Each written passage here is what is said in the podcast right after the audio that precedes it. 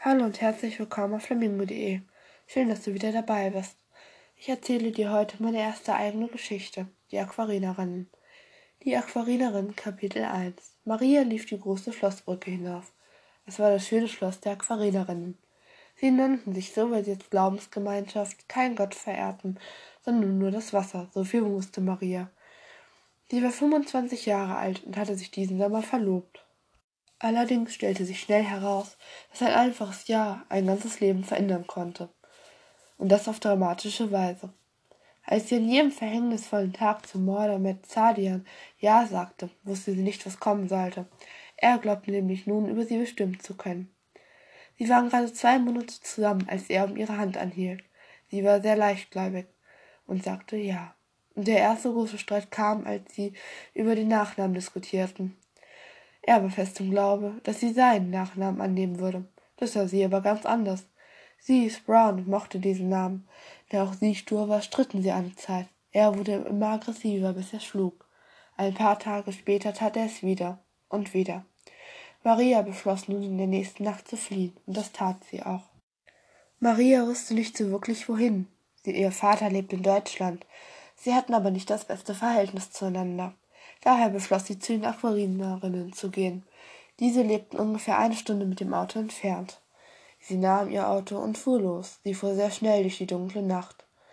Als sie am Morgen um halb sechs da ankam, hörte sie das Rauschen des Wassers, das an den Felsen anschlug, denn dieses wunderschöne Schloss lag auf einer großen Steilküste.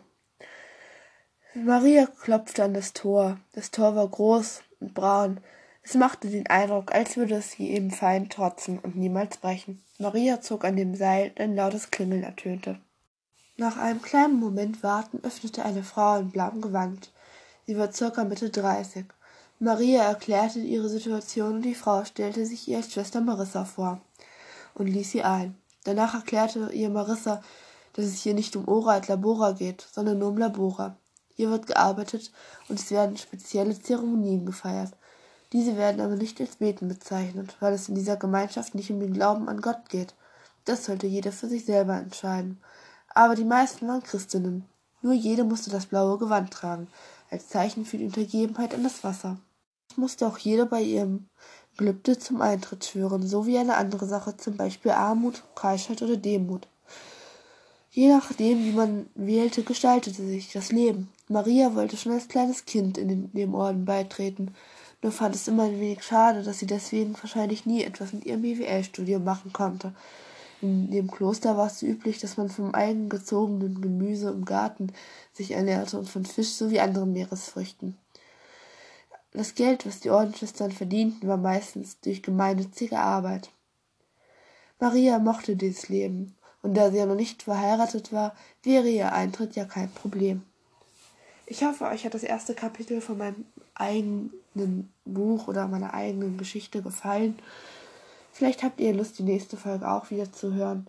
Die war noch nicht ganz perfekt. Ich hoffe, das wird mit der Zeit besser. Aber ich brauche, denke ich, einfach noch ein bisschen Übung. Schön, dass ihr dabei wart. Bis zum nächsten Mal.